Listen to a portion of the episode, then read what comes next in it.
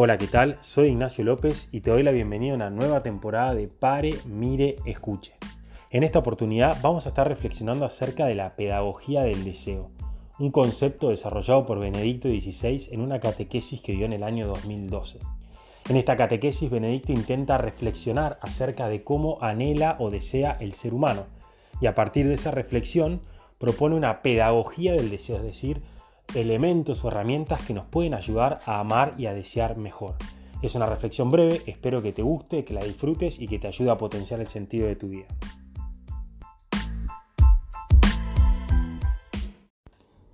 El 7 de noviembre del año 2012, Benedicto XVI, el Papa o el Sumo Pontífice de la Iglesia Católica, ofreció una catequesis para reflexionar acerca de la, del deseo de Dios. Y en esta catequesis Benedicto introduce un concepto que a mí me pareció sumamente interesante, que es lo que él llama la pedagogía del deseo.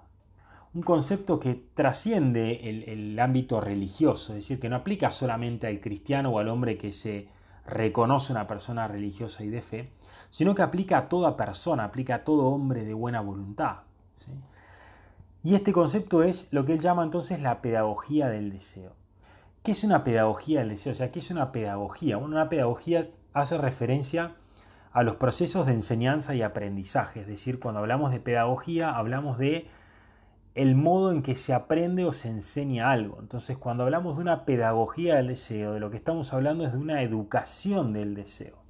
Y por supuesto que la palabra deseo hace referencia a nuestra tendencia a desear, a querer, a amar algo, ¿no? a disfrutar algo. Entonces, Pedagogía del deseo significa educar o reeducar nuestra capacidad de desear, de querer las cosas, las, personas, a nosotros mismos, a los demás. ¿sí? ¿Cómo deseamos? ¿Qué queremos? ¿Cómo queremos las cosas? ¿sí? Las respuestas a esas preguntas estarían asociadas con esta pedagogía del deseo. Entonces Benedicto XVI dice, hoy en día es de gran utilidad promover una especie de pedagogía del deseo y una pedagogía que comprende al menos dos aspectos. Y él menciona dos dimensiones o dos, o dos ideas relacionadas con esta educación del deseo que hoy me gustaría compartir brevemente. La primera de estas tiene que ver con el aprendizaje del gusto de las alegrías auténticas de la vida. Dice Benedicto, en primer lugar, debemos aprender o reaprender el gusto de las alegrías auténticas de la vida.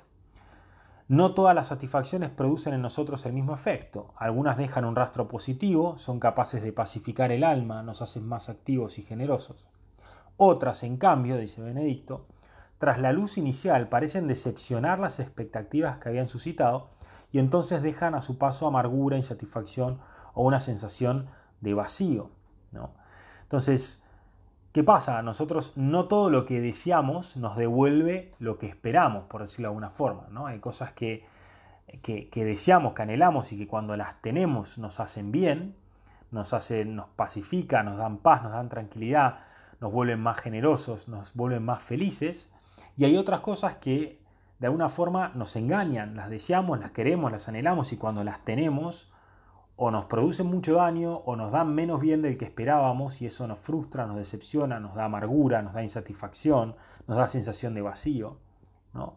Entonces, el primer punto que comparte Benedicto es debemos reeducar el deseo para orientarlo hacia las alegrías auténticas de la vida, es decir, esas cosas que no decepcionan, que realmente nos dan lo que prometen o que realmente tienen la capacidad de hacernos plenamente felices. ¿sí? Y acá podemos mencionar una gama enorme de, bienes o de cosas que nos hacen muy bien.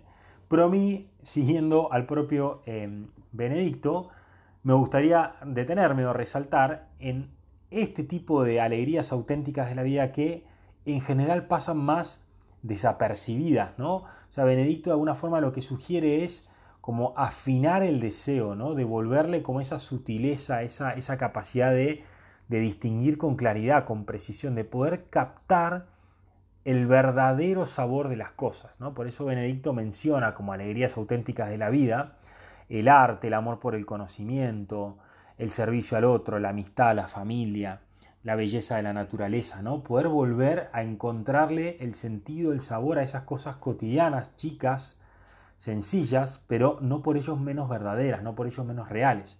Estamos muy acostumbrados hoy en día a vivir emociones muy intensas, de experiencias muy intensas, ¿no? de tener que estar todo el tiempo muy estimulados, ¿no? buscando sensaciones o experiencias límite. Y eso en lo que nos genera en realidad son, picos, picos de, emoción, de satisfacción, de, placer, de gozo, que después vienen acompañados de, de, una gran ausencia, una gran sensación de vacío, ¿no? O sea, no son sensaciones estables. Entonces, debemos reafinar nuestro deseo para orientarlo a esas cosas que son realmente, eh, que realmente buenas, verdaderas, bellas, que son realmente capaces de, producirnos la alegría profunda que queda en el alma, que permanece ¿no? y que nos va dando estabilidad. Y dice Benedicto, este tipo de eh, reorientación produce anticuerpos eficaces contra la banalización y el aplanamiento, una palabra que me pareció súper interesante. ¿no? Es decir, cuando somos capaces de orientar bien nuestro deseo, de disfrutar de las, alegrías auténticas de la vida, eso nos protege, nos blinda de la banalización y el aplanamiento. ¿Qué sería la banalización y el aplanamiento? Bueno, el relativismo, el todo da igual, el no hay nada en la vida por lo cual realmente valga la pena esforzarse, bienes grandes, bienes arduos, eh, proyectos de vida grandes, ¿no? Eh, que generen entusiasmo, que comprometan, comprometerse con proyectos que trascienden a la persona, ¿no? proyectos que van más allá de nosotros. Puede ser una familia, puede ser una, una ONG, puede ser el servicio al, otro, puede ser la educación, puede ser la política, ¿no? Reenamorarse de esas cosas grandes que nos trascienden, que producen alegría y, digamos, y gozo profundo. ¿no?